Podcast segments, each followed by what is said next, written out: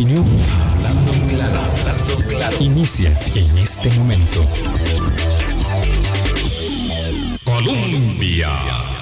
Con un país en sintonía, ¿qué tal? ¿Cómo están? Muy buenos días. Este día, este día, jueves 9 de febrero, está inscrito ya en eh, el calendario de los acontecimientos más significativos de esta Centroamérica, de Nicaragua herida, de Nicaragua que ha eh, soportado ante la bota del régimen de Rosario Murillo y Daniel Ortega. Esta mañana, en una noticia que recorre el mundo, 213 presos políticos fueron liberados de las cárceles de Nicaragua. Fueron trasladados al aeropuerto internacional donde los esperaba un avión para llevarlos a Estados Unidos y en este momento van rumbo a Washington. La noticia de última hora fue publicada, por lo menos esa es la fuente que tenemos, por la periodista nicaragüense que hace muchos años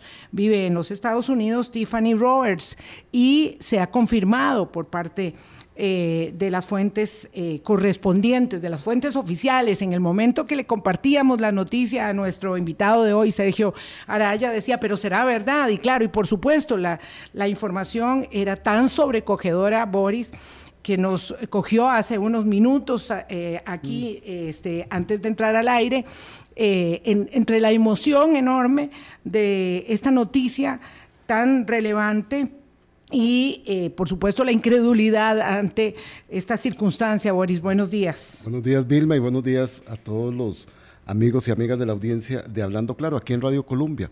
Una bocanada de aire fresco, un vaso de agua eh, pura en este desierto que ha sido Nicaragua en los últimos años. 600 días tenían más, tenían algunas de estas personas reos de conciencia por la dictadura de Rosario Murillo y Daniel Ortega, eh, fueron sacados en la noche del miércoles, supuestamente para ir a una audiencia judicial este, de la cárcel Modelo y de la cárcel El Chipote, que era donde estaban ahí recluidos este, dos años, eh, gente que se oponía a las decisiones de la pareja presidencial en Nicaragua y ahora sí van en un vuelo charter rumbo hacia los Estados Unidos. Hay pocos detalles, es poco lo que se sabe, de, de esta noticia en desarrollo. Y hay mucho eh, que, que, quisiéramos saber, por supuesto.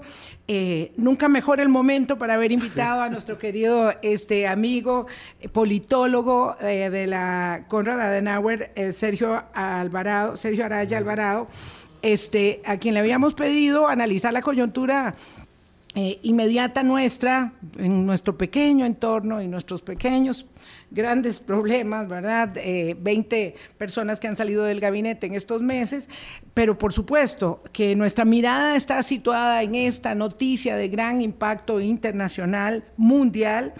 Eh, que es la liberación de los presos políticos. No sabemos casi nada. Podemos suponer, Sergio, la clase de negociación, el garrote, de qué tamaño tiene que haber sido para que después de casi, sí, dos años, esto empezó en abril del 2021, esta seguidilla de capturas y de... Mm, Mm, prisionalización, de arrestos, de torturas, sin ninguna justificación, por supuesto, para personas, para con personas que defendían derechos humanos o estaban interesadas en participar en el torneo electoral de noviembre del 21, que por supuesto fue una farsa más, eh, terminaran en esta situación eh, y qué clase de negociación debe haber habido por parte del gobierno de los Estados Unidos, Chapó, este, para que pudieran sacarlos como en una película. Habían dispositivos de aviones. Esta periodista que tenía la información, eh, por supuesto, tiene que haber sido, digamos, testigo de excepción o tener alguna información muy relevante. Ya era nicaragüense, digo, ahora ya estadounidense desde hace mucho tiempo allá y había tenido, por supuesto, eh, confrontaciones con el régimen que no le había permitido volver a su país eh, y es la que da a conocer la noticia. Sergio, buenos días. Muy buenos días, eh, Vilma, Boris y por supuesto la gente que nos sigue a través de las distintas plataformas. Pues sí, es un inicio, como dijo Boris, esperanzador. Obviamente, como ustedes, los expertos en esto señalan, es una noticia en desarrollo, habrá que ver todas las aristas Pero ciertamente esta primera nota realmente, y a mí en lo personal, y aquí me permito la licencia, me, me llega muy, muy profundamente porque, bueno, un colega José Antonio Peraza Collado es uno de esos prisioneros que ya me han corroborado, va en ese grupo que en este momento, o que ya debe haber llegado a Washington, eh, un politólogo muy connotado, muy serio, muy reconocido, que justamente por hacer análisis político en un programa de televisión, eh, después de que culminó el programa, se apersonó a su casa y ahí lo esperaba la policía y lo, y lo, y lo apresó. Y estuvo en el chipote, eh, en el, sí, en el chipote justamente. Y de hecho fue una cosa una cosa terrible porque yo les contaba extra micrófonos, era una persona eh, que además eh, de distinguida profesional y académica era un deportista nato y bueno, nos cuentan personas cercanas a él que han tenido la oportunidad de verlo después de mucha presión que se hizo al régimen que eh, luce en una situación realmente deplorable, su, estado de salud, su estado emocional, bueno, una situación que realmente parte del corazón. Por eso me alegra mucho, bueno, que todos los prisioneros de conciencia, como bien lo señala eh, Boris, muchos por lo menos estén siendo en este momento movilizados a los Estados Unidos, sin cuenta mi querido colega José Antonio Peraza. Sergio, Sergio un gusto saludarte. Y silencio absoluto de Daniel Ortega y Rosario Murillo hasta ahora. Hasta, hasta este momento, si no hay ninguna este, notificación oficial, eso es totalmente cierto, eh, no hay ninguna declaración, ni tampoco de la otra del otro lado. Muy interesante eso que está señalando, Sergio, porque claro, había un seguimiento expreso sobre las actividades de las personas. Eso es lo que sucede cuando se degrada un régimen, ¿verdad? Como es que no nos acordamos que un día Nicaragua abrazó la democracia y la perdió y la perdió. Eh, y, esto que estabas contando del colega politólogo lo refiere eh, Luis Alejandro en Conexión Mundial, un programa que don Boris Ramírez impulsó en Radio Nacional. Que solo le di el apoyo ya estaba bien impulsado por ellos. Bueno, los muchachos y los periodistas, pero me, me, estaba contando eh, Luis Alejandro recordando, ¿verdad?, que tenían esto, esta opresión en el pecho, porque ellos entrevistaron el viernes 6 eh, vamos a ver, a ver si me recuerda el mes, eh, un viernes, viernes a las 6 de la tarde, perdón, un viernes a las 6 de la tarde que era el programa, a Dora María Telles. Y el sábado a primera hora de la mañana la arrestaron. y ella había hablado todo lo que pudo. Ese programa hay que rescatarlo. Este, a los colegas de, de Radio Nacional se los vamos a pedir. Hay que rescatar ese programa. Tienen que volverlo a transmitir, por supuesto, ustedes, este, colegas, porque eh, es, esa era parte, digamos, del signo que, que corría por esos días. Entonces, activistas de derechos humanos, ex aliados, mm. Dora María Telles fue muy cercana, fue como la mano derecha de Daniel Ortega. Era la comandante, la comandante. Eh, el comandante uno no, no refiero su nombre, es que todo ha pasado en estos minutos, murió en las cárceles. Él no tuvo la oportunidad de salir. Muchos de los que están tienen enfermedades eh, ya irreversibles con una condición muy deteriorada, como tu amigo y como muchas personas.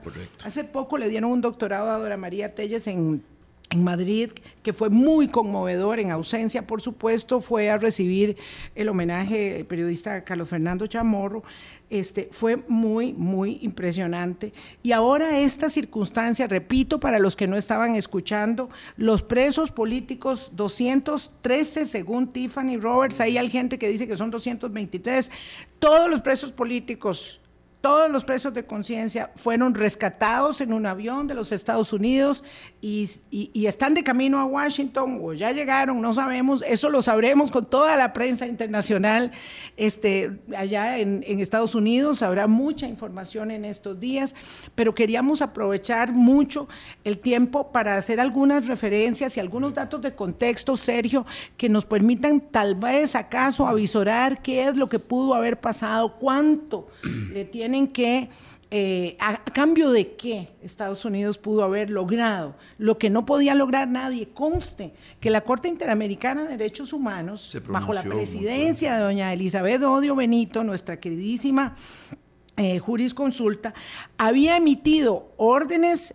eh, cautelares desde los primeros días, desde las primeras semanas de las detenciones y a lo largo de este tiempo la Corte estuvo encima de ello, como muchas organizaciones de derechos humanos del mundo, pero nunca obtuvieron el resultado que ahora dichosamente se logra, Sergio. Sí, vamos a ver. Es un tema, digamos, muy, muy complejo. Ustedes lo señalaron, en algún momento abrazó la, democracia y fruto de los acuerdos de, paz que lideró en aquel momento el entonces presidente Oscar Arias, cuando estaba Daniel Ortega, pero en un régimen muy distinto en sus características al que luego asumió. Hay que hacer una breve, este, eh, una, breve este, reminiscencia de lo que pasó en los gobiernos democráticos, entre comillas, en esto hay, lo digo con absoluta claridad, mucha responsabilidad, por ejemplo, del régimen de Arnoldo Alemán, que pactó con el entonces líder de la oposición, Daniel Ortega, una serie de cambios en la, en la legislación electoral que le permitió al Frente Sandinista de Liberación Nacional, en ese momento el partido de Daniel Ortega, acceder al poder en el año 2007 con prácticamente solo la cuota, el voto duro sandinista, porque rebajó la, votación requerida, el umbral, para poder quedar electo en primera o en segunda ronda. Y además estableció que fue una legislación hecha a la medida.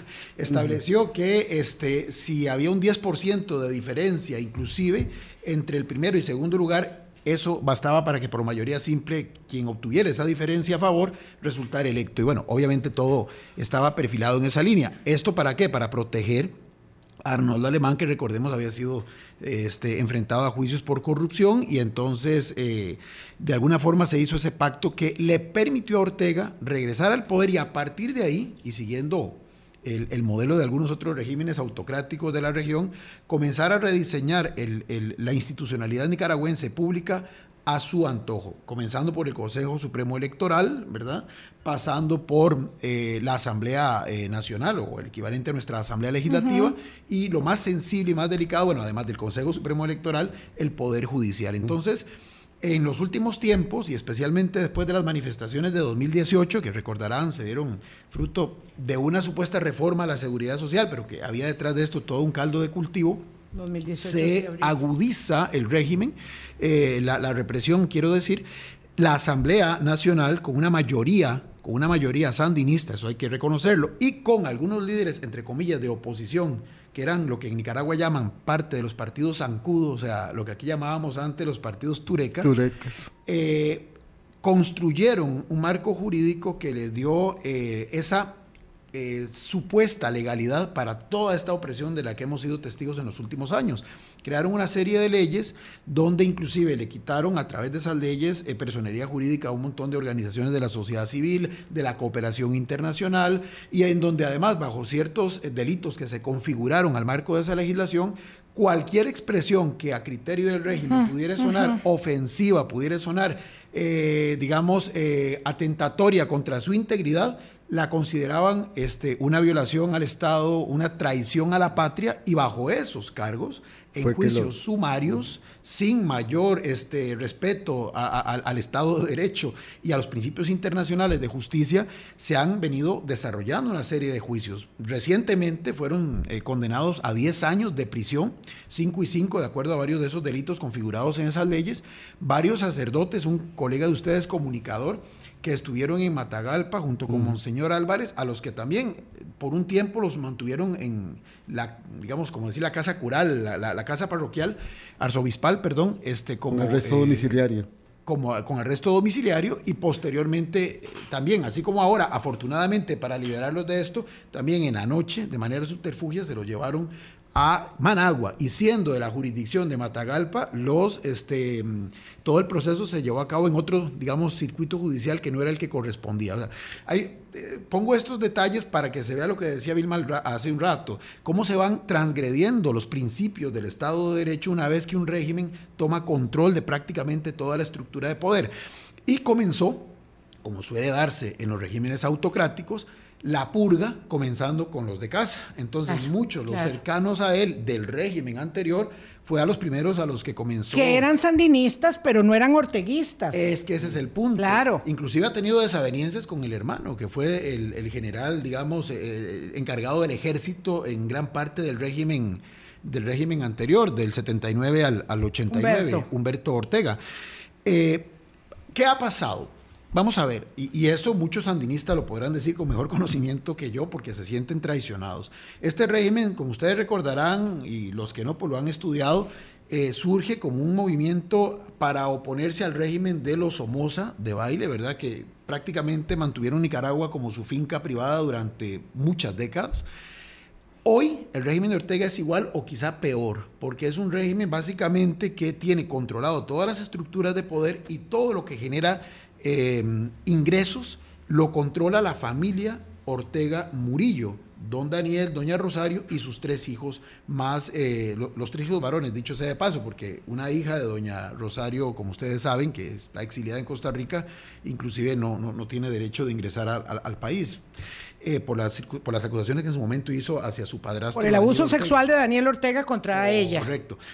Ahora, este régimen digamos, ha venido copando todo, eh, por ejemplo, toda la, mayoría de los canales de televisión también, los medios de comunicación, los ha ido cooptando y todos los medios que se podrían considerar independientes. Claro, pues, están aquí, están aquí y en otros lugares, a, nuestros muchos colegas en Costa Rica, nicaragüenses que viven en Costa Rica, a tantas personas exiliadas, refugiadas que hoy están, estoy segura, eh, celebrando con, mucha emoción esta, esta noticia eh, que está en desarrollo, de la que no sabemos casi nada, pero hay que empezar a hilar algunos acontecimientos que pudieran explicar por lo menos especulativamente, pero con algún nivel de eh, sentido común y razonabilidad, cómo se había ido estrechando el cerco del régimen, habida cuenta no solamente de las sanciones, sino de otras consideraciones que pudieran estar gravitando en el ambiente, las alianzas con Rusia, eh, que ahora está en otros afanes, eh, las alianzas con Irán.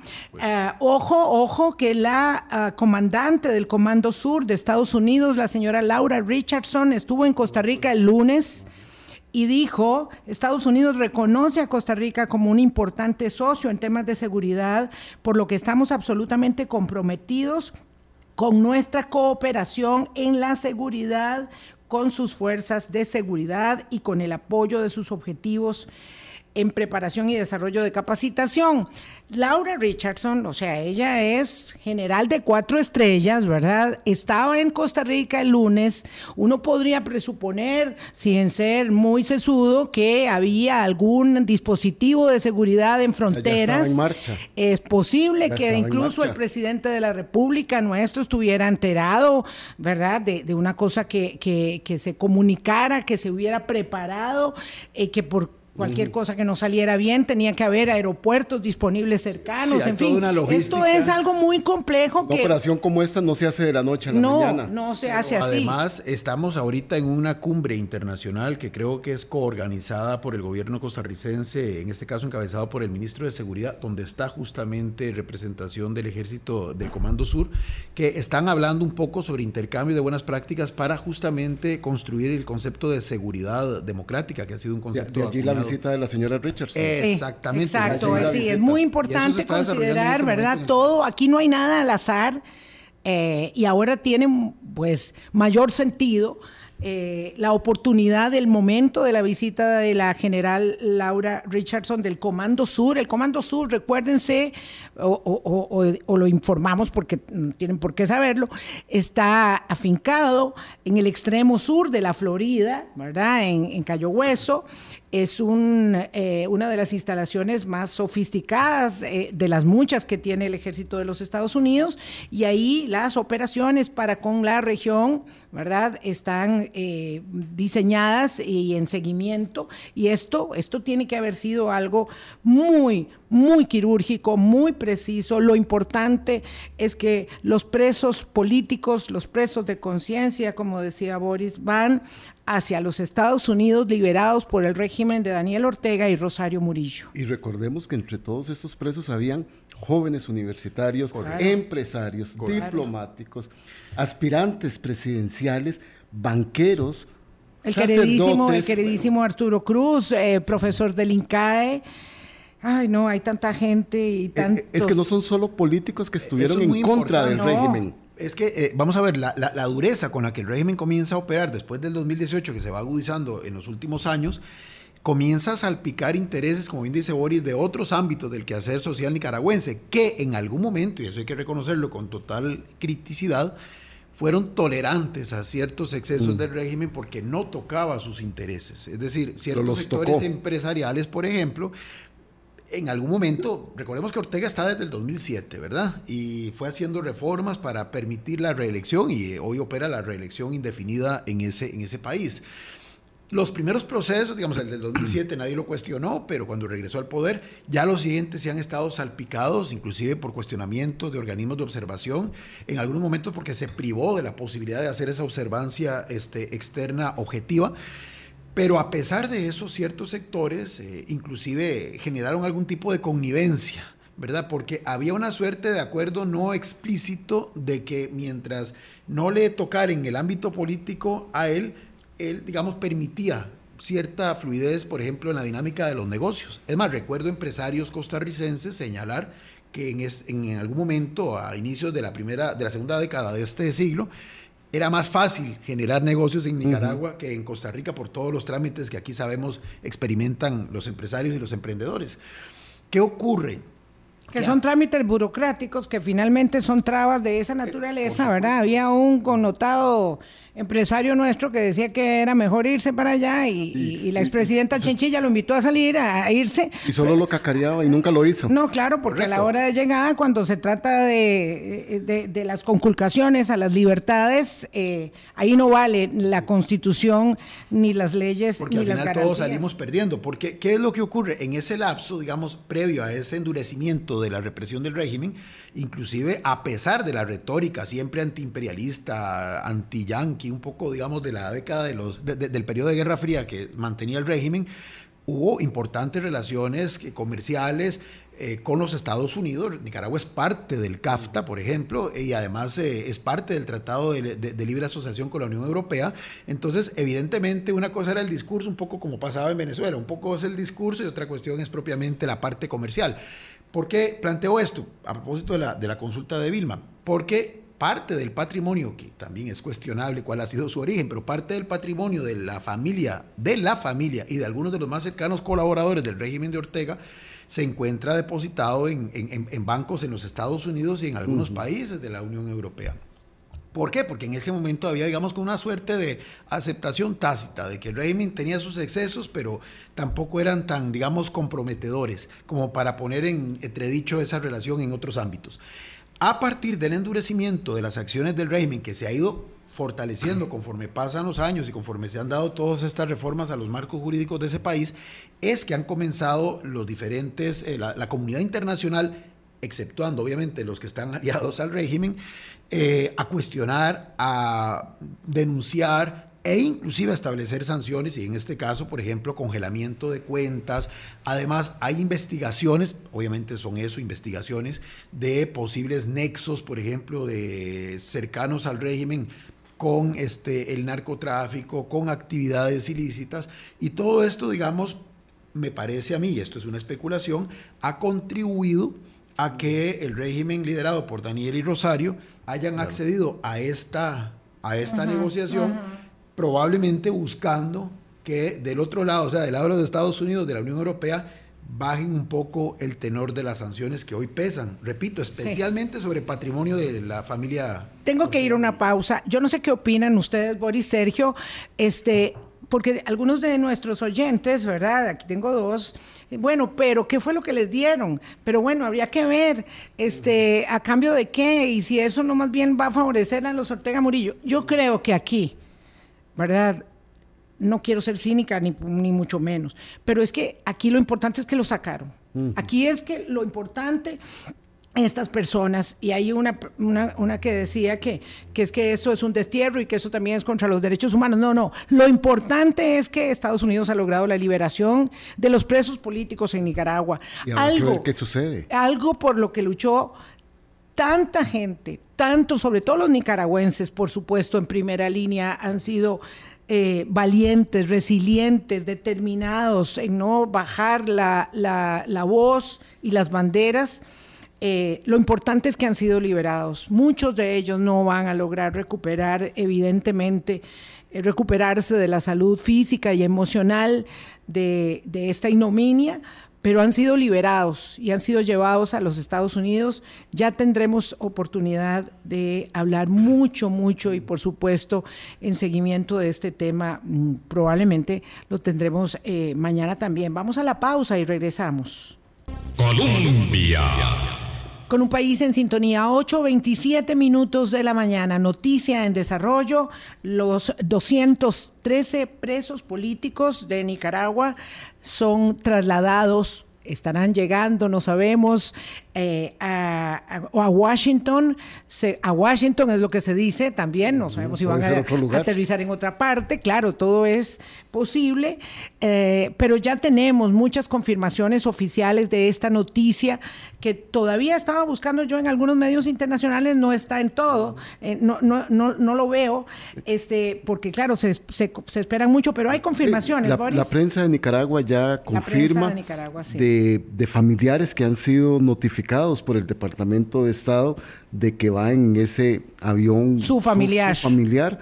También universidades, grupos empresariales están notificando vía plataformas sociales este, de que han sido liberados. Y al parecer, dice el diario La Prensa de Nicaragua, que el Departamento de Estado puso un teléfono para que pueda la gente llamar y verificar el estado y la, la salida de sus cercanos. Se puede uno imaginar la clase de emoción de hacer una llamada para que le digan que la persona que uno ama, que, que, ha estado privada de libertad, está en ese avión, Correcto. en un avión de la libertad, en, en, las alas de la libertad nuevamente.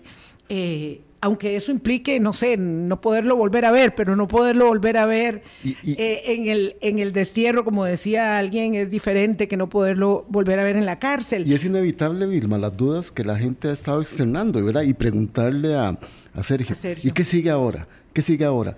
¿Será que el régimen dice aquí no ha pasado nada y sigue como sigue en marcha? Sí, alguien, un amigo decía ahí a propósito de ello, bien por ellos, pero no necesariamente bueno para Nicaragua. Yo creo que es buenísimo. Yo creo que por donde uno quiera que lo vea, no se puede relativizar el hecho de que esto es un tremendo golpe para Daniel Ortega y Rosario Murillo, porque han tenido que aflojar sobre un asunto que era un botín para ellos. Esta gente era un botín. Correcto, yo diría que, bueno, obviamente como es algo tan reciente y obviamente como ustedes decían, esto posiblemente lleva su rato de haberse comenzado a, a, a conversar y a negociar, no, no es que salió de hoy para hoy, eh, habrá que analizar qué es exactamente lo que el régimen podría recibir a cambio, ¿verdad? Para comenzar claro. a dimensionar en una justa eh, balanza si de verdad eh, cuánto lo está perjudicando. Hoy sí pareciera, porque contraviene la retórica, la narrativa oficial, que hasta hace poco inclusive Daniel Ortega en actividades públicas reiteraba, ¿verdad?, de que estos eran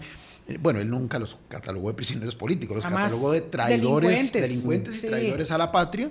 Eh, inclusive les utilizaba epítetos muy, muy, muy fuertes y que eh, según su criterio, por la, el marco jurídico reformado, eran simplemente prisioneros. Que cumplían Claro, porque la hicieron las leyes a la, a la medida, ¿verdad? Para considerar que pasa uno de la noche al día a ser un Entonces- delincuente, traidor de la patria. Vea la gravedad del asunto, es prisionero de sus propias palabras, porque si son de, de su lógica simples prisioneros que tienen que cumplir con las leyes tal y cual están establecidas ¿Por como qué en los cualquier liberó? otro país, ¿Por qué los ¿por qué los manda a otra parte a que, a que además no vayan a estar en otra cárcel? Porque esto no es una extradición de un narcotraficante que pasa de una cárcel de un país a una cárcel a otro No, país van a la libertad. van a la libertad y eh, se convierten, ahora sí, internacionalmente se reafirma que eran prisioneros políticos. Entonces, esa parte no se puede obviar, que si es un Golpazo. golpe este, simbólicamente importante para él, es un régimen que obviamente se, se ha ido sosteniendo cada vez más en su propio eh, pequeño grupo, ¿verdad? Eh, lo que decía, la purga que ha hecho de otros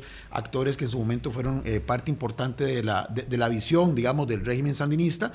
El ejército sigue siendo un, componente estratégico, obviamente hizo todo un proceso de renovación de los cuadros militares, de, de, los altos mandos militares, para poner gente afín. Pero aquí es donde uno podría comenzar a especular si él es realmente, eh, bueno, él y doña Rosario son los que realmente tienen el control de la situación o ellos a su vez son presa. ¿Por qué planteo esto?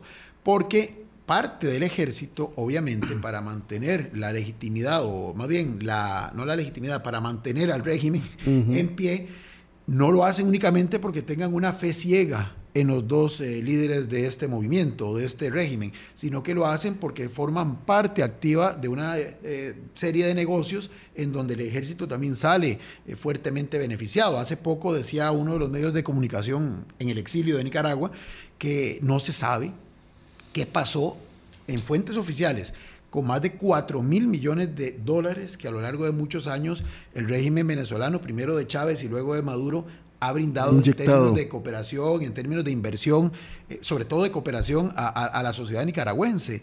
Entonces uno podría presumir que si ese dinero no se sabe ni dónde está y que muchas veces lo manejan, inclusive paralelamente a los órganos que están establecidos por la institucionalidad pública, entes liderados por los propios hijos de Daniel Ortega o algunos del, de, de la institución castrense, uno puede atar cabos y decir, bueno, aquí todo el mundo está eh, entrelazado por intereses de tipo eh, económico y comercial. Entonces, ¿qué es lo que genuinamente hace que algunos de estos eh, puedan seguir sosteniendo a nivel de los altos, de las altas jerarquías? Porque también se sabe de, como pasó en Venezuela, de insatisfacción, especialmente de los bandos medios y bajos del ejército nicaragüense, no solamente porque son testigos y a ellos les toca además ser los actores materiales de la represión, de, la represión de gente que puede ser ahí cercana a ellos también, sino porque además la situación socioeconómica, como pasa también en Venezuela, de los soldados rasos, por ejemplo, no es la que ostentan, digamos, los generales, los coroneles. Entonces siempre hay una insatisfacción. eso no son del cártel del sol. Correcto. Entonces aquí uno habrá que analizar eh, si es básicamente la solicitud de que le disminuyan las sanciones, bueno, eso creo que también podría dejarlos mal parados al interior de su propio círculo de poder. Digo, porque aquí se trataría de, bueno, quiénes son a los que van a beneficiar, entre comillas, con esa eh, eliminación o por lo menos eh, alivio de las sanciones, y solamente a la familia, porque ya no hablaríamos del régimen, sino a, la, familia, Ortega Murillo o a algunos más. Eh, me parece que esto podría, a pesar de lo que se pueda ver ahorita, eh, servirle como un acicate, digamos, a otros actores que están aún en la sociedad nicaragüense o que están en el exilio, para tratar de articularse, para tratar de recomponerse, que ha sido uno de los grandes problemas de este, los opositores al régimen, que han permanecido divididos, que no se han logrado articular, me parece que en algún momento subestimaron la capacidad de represión del régimen, creyeron que era un líder, sí, este, autocrático, pero que se podía a través de las prácticas tradicionales eh, enfrentar e inclusive derrotar en las urnas.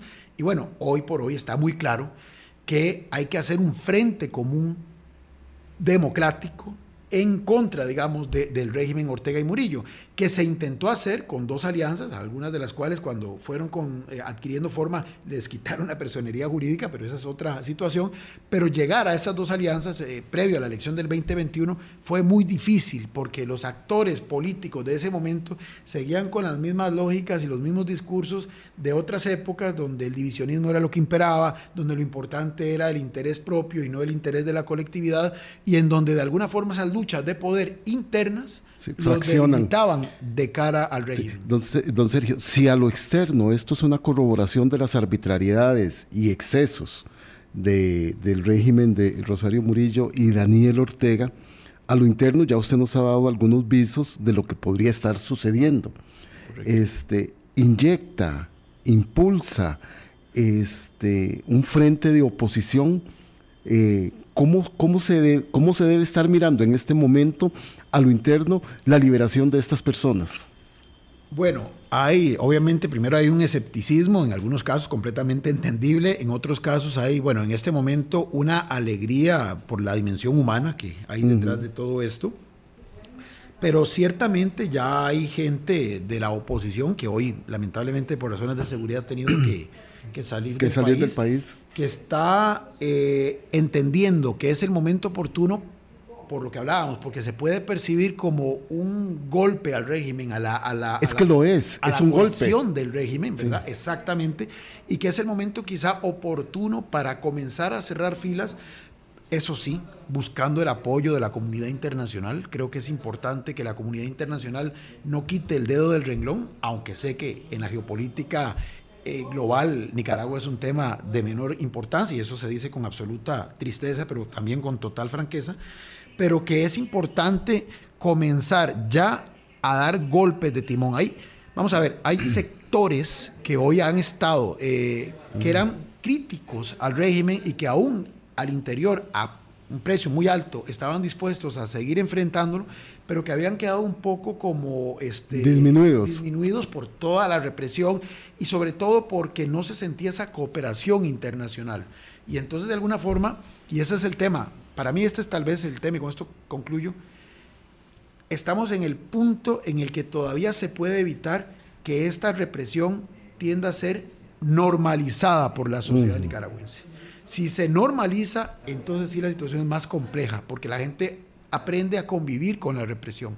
Lo importante es que haya todavía voces disidentes que estén dispuestas a sacudirse de esa, de esa represión y que con el apoyo internacional, y repito, tratando de superar algo que es difícil en la historia nicaragüense, pero esos intereses de, de, grupo, esos intereses este, sectoriales, gremiales, inclusive personalísimos de algunos actores, y traten, aunque sea por una coyuntura específica, de cerrar filas para tratar de generar una implosión del régimen.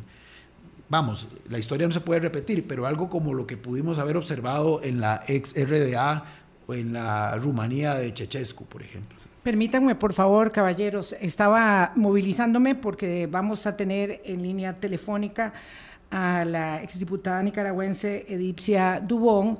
Eh, le pedí eh, que nos atendiera un momento. Esta es una emisión, por supuesto, especialísima respecto de la noticia que recorre nuestro continente, la liberación de los presos políticos en Nicaragua esta mañana.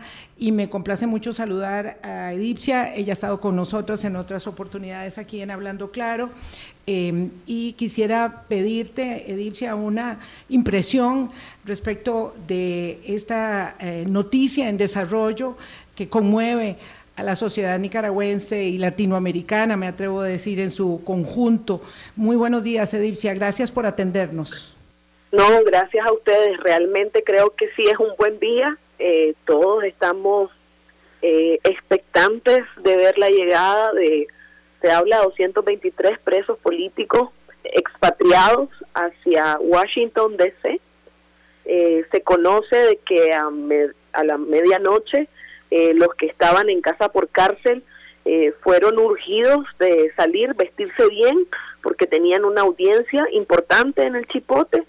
Eh, sus familiares no tuvieron más información y muy en la madrugada después se tuvo esta información de que habían sido montados en un avión alrededor de ese número de 223 directo a Washington esta noticia ha sido confirmada por familiares, entre ellos la esposa del señor Félix Maradiaga recibió información directa del Departamento de Estado de que efectivamente eh, hubo una negociación y que eh, se enviaron a, a, Washington ese número de personas.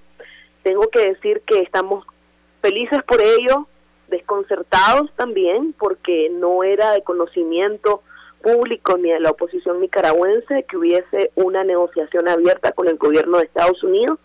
Eh, estábamos en permanente comunicación con eh, autoridades eh, de la embajada y de otras instancias del gobierno y siempre se nos dijo de que había una cerrazón por parte del régimen para abordar este tema. De hecho, ayer hablábamos con una funcionaria de una ONG internacional norteamericana muy importante y nos decía no no vemos salida qué, qué más se puede hacer y de pronto esta madrugada pues tenemos esta noticia no sabemos cuál fue la negociación no sabemos eh, cuál es el resultado más allá de que los presos están saliendo eh, también tenemos información de que se quedaron alrededor de 25 presos eh, conociendo a las personas que están detenidas pues no tengo duda que una de las personas sea Dora María Tella.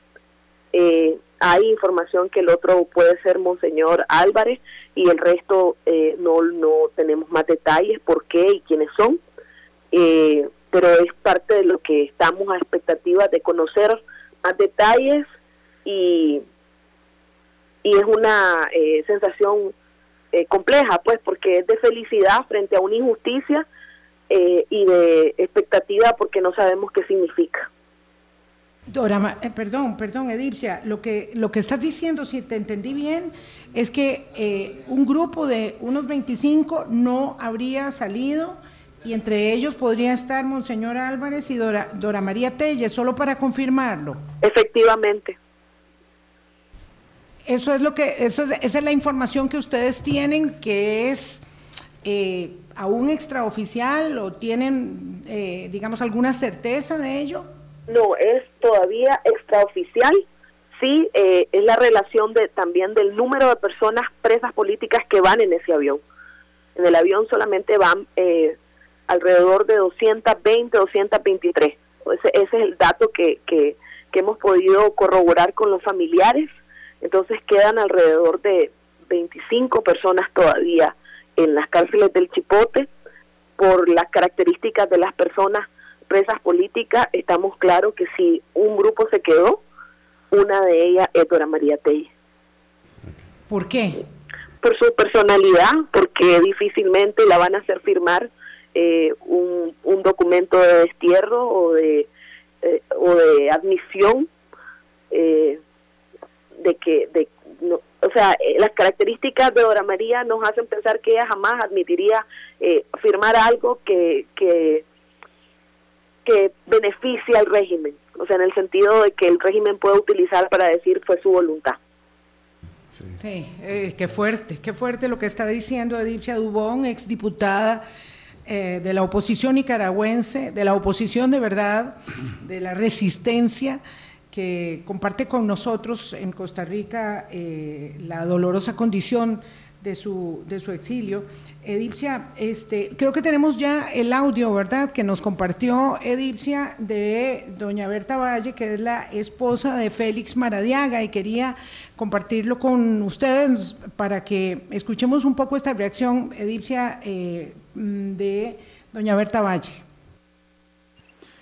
Querida familia, amigos, eh, antes que todo, quiero darle gloria y honra a Dios porque nos ha concedido el milagro de la libertad de Félix y de las personas presas políticas en Nicaragua. Eh, es confirmado, las 222 personas vienen en un avión a Washington, entre ellas está Félix. Yo estoy en comunicación con el Departamento de Estado, eh, así que es confirmada la noticia. Eh, yo estoy en Miami ahorita, pero voy a viajar hoy por la tarde. Eh, y nada, pues yo quiero agradecerles a cada uno de ustedes por todo su amor, por todo el apoyo, por, por estar pendientes. Eh, y estoy muy, muy feliz, muy agradecida con el Señor, agradecida con todo el trabajo de Jared Ganser, que es nuestro abogado, por todas las organizaciones de derechos humanos que nos ayudaron tanto, tanto tiempo. Eh, y ahora pues nuestro mayor anhelo de la reunificación familiar pues se va a dar y, es hermosísimo. Eh, y bueno, lo único que siento en mi corazón es que tenemos mucho trabajo que hacer para lograr reconstruir esa Nicaragua que queremos y una Nicaragua donde todos quepamos. Eh, gloria al Señor, los quiero mucho y les mantendré informados, ¿ok? Vilma, Vilma y Sergio, ¿verdad? De ahí, los casos como refería Edipcia de Dora María Telles o este sentido mensaje de doña Elsa, me gusta, de doña Berta, perdón, me gustaría compartir lo que escribió Sergio Ramírez, escritor nicaragüense, eh, en su Twitter. Hoy es, una hoy es un gran día para la lucha por la libertad de Nicaragua, al salir de las cárceles tantos prisioneros injustamente condenados o procesados, cárceles en las que nunca deberían haber estado. Van al destierro, pero van hacia la libertad. Así es. Así es, sí, es fuerte. Eh, reconstruir esas, esas vidas y reconstruir ese país, eh, Edipcia, este, solamente con las agallas, la fortaleza, la resiliencia y la capacidad del pueblo nicaragüense será posible sin duda. Eh, porque además parecía, como lo dijiste hace un rato, que los empeños de ustedes habían encontrado eh, pared, habían topado con cerco, con muro, como para que mm, no encontraran cómo eh, fuese posible que esta liberación se diera. Y no sé si podremos saber en algún momento, en algún día, lo que realmente eh, terminó por derribar esa, ese muro, pero la noticia es que están, están libres, Edipcia. Así es, o sea, no cabe la felicidad en mi pecho las lágrimas me salen de forma involuntaria porque me siento muy contenta, me siento muy contenta de que estén liberados, nunca debieron haber estado presos porque simplemente han demandado justicia, libertad y democracia para Nicaragua. Eh, efectivamente nos toca demandar, conocer eh, la naturaleza de esta negociación, lo que implica, conocer cuál es la circunstancia en la que van a quedar estas personas que se quedan en las cárceles todavía y, y todavía pues nos queda seguir librando la batalla de recuperar a nuestro país y sobre todo de no perder la esperanza porque creo que lo más importante de esto es que es posible que es posible cambiar las realidades aunque parezcan crudas y creo que nos llena de más fortaleza y de fe, de esperanza de que sí podemos tener una Nicaragua para todos y todas. Un abrazo eh, muy fuerte, Edipcia Dubón, exdiputada eh, nicaragüense. Muchísimas gracias por habernos atendido. Eh, un abrazo a vos y a todas las personas, a todas las personas que tan valientemente están resistiendo desde fuera y adentro de Nicaragua para cambiar esta circunstancia. Hacemos una pausa y regresamos. Colombia. Con un país en sintonía 850, claro. Eh, la prensa internacional ha sido escuetísima, ¿verdad? El Washington Post saca ahí una línea que dice que liberaron 200 presos políticos eh, que están eh, siendo trasladados a Estados Unidos, punto. Claro, es que no hay nada de información. Nosotros hemos hecho algunas elaboraciones argumentales en este programa que dichosamente eh, teníamos con Sergio Araya para dejar de lado otro día el tema del recambio de gabinete en Costa Rica, que era la invitación original por la contundencia, por la magnitud de la noticia este, pero obviamente todavía no hay datos, entonces las cadenas internacionales, la prensa mundial tiene mucho cuidado con respecto a los datos que pueda en este momento suministrar de esta noticia. Habrá que esperar que el avión aterrice en los Estados Unidos. Qué emocionante. Habrá que esperar alguna reacción de, del gobierno nicaragüense y de otros sectores este, que estén involucrados. Yo tal vez quisiera solo para contextualizar en esa idea de la construcción. Porque nos van quedando cuatro minutos, eh, Sergio. Hay que tener en cuenta, obviamente, este realineamiento del régimen, ¿verdad? Que se ha sentido eh, aislado. Obviamente, bueno, sus aliados son Venezuela,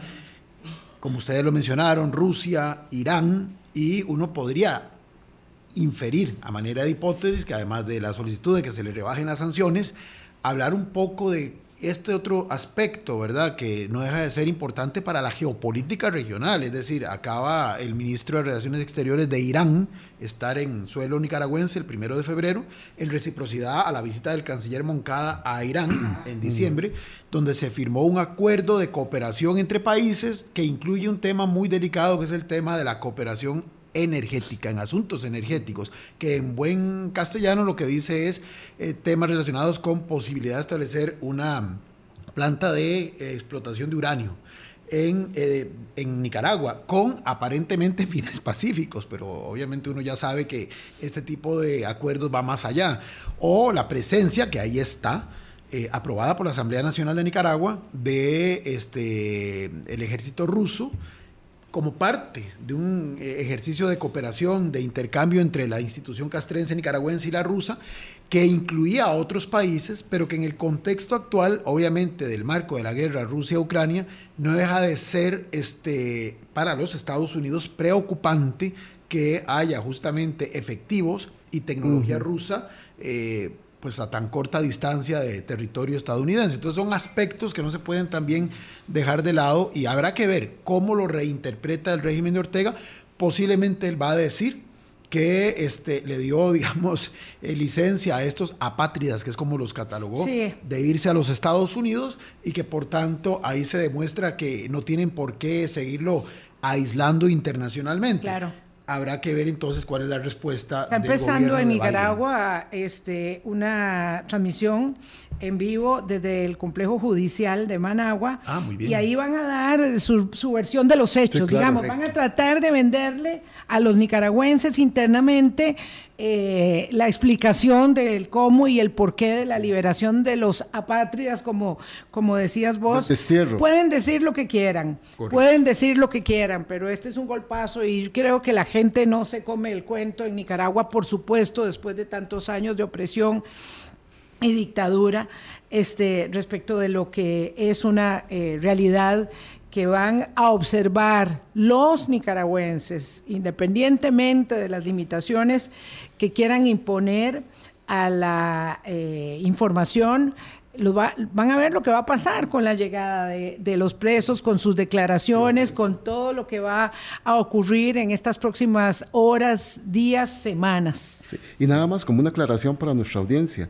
Eh, la invitación que le habíamos hecho a, don Sergio Araya, de ahí la haremos un día de estos. Un día de estos. En la de menos ya no van a ser 20, pueden ser 21, 22, o 23. Sí, esta los semana que estén hubo saliendo. tres bajas en el gabinete y de eso íbamos a hablar, pero evidentemente eh, ameritaba y dichosamente teníamos a Sergio para poder comentar eh, los acontecimientos de la liberación de más de 200 presos políticos de Nicaragua esta mañana y que están viajando a a Washington se dice, no sabemos exactamente a dónde, pero estaremos eh, seguramente muy conectados, muchos de nosotros, con la información en desarrollo. Sergio, muchísimas gracias por haber venido. No, con todo gusto y me bien sumamente feliz de haber podido justamente replantear el tema por algo tan importante y que como lo dije al principio en lo personal, a mí me agrada mucho porque, bueno, un amigo ya me corroboraron que es parte de los que va en ese avión hacia Washington. yo también súper, súper emocionada, feliz como, como hija de esta Centroamérica tan, tan golpeada, tan herida.